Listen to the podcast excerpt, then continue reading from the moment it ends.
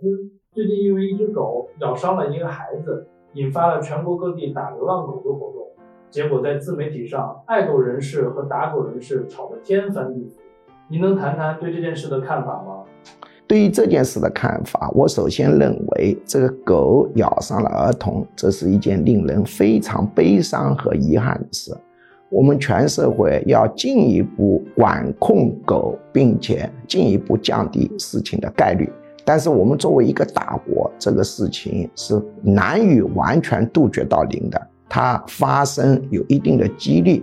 我从小生活在农村，在我小时候，可以说狗咬伤人。是司空见惯的事，也没有形成社会的大热潮。当然，我要说明的是，我也喜爱狗。现在在我的别墅和学术大楼里面，就养了三条狗，有两条是边牧，还有一条是流浪狗，被我收养的。但是对于流浪狗是否应该打杀这个问题的争论，它的热度炒得这么高。参与的人这么多，热点的热度和这个事情的严重性不相干。如果我们置身事外，站在中国之外来看待这个问题，会觉得我们这个民族很荒唐，因为我们这个社会比这个问题更应该关心、更应该关注的事情。还有很多现在自媒体到处来谈狗的事情，那是因为谈狗的事情比较安全，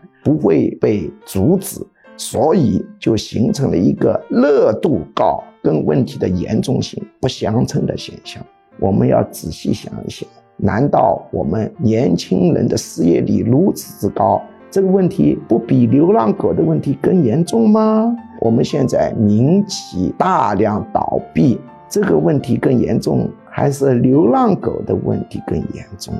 我们外贸下滑，世界正在与我们脱钩。这个问题严重，还是流浪狗的问题严重？我们进入了老龄化社会，我们这一代的老人全心全意抚养了孩子，孩子长大了，需要他们反哺老人的时候，孝道文化又衰退了，这一代老人怎么办？这个严重的社会问题不应该热度更高吗？我们的汇率很危险，这个问题严重还是流浪狗的问题严重？香港的股市已经一塌糊涂，资金都在外逃，这个问题严重还是流浪狗的问题严重？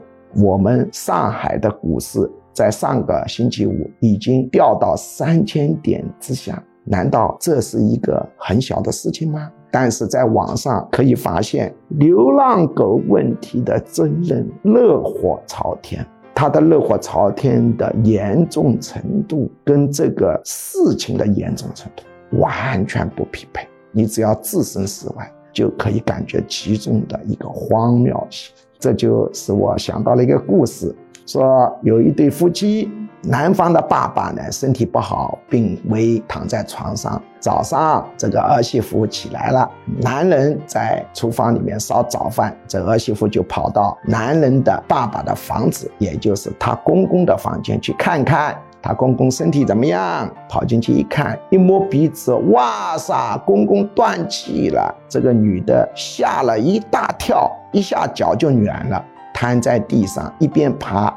一边对着厨房的老公使劲喊：“老公，早上少煮一个鸡蛋。”现在大家热火朝天谈狗的事情，不是跟这件事一样荒谬吗？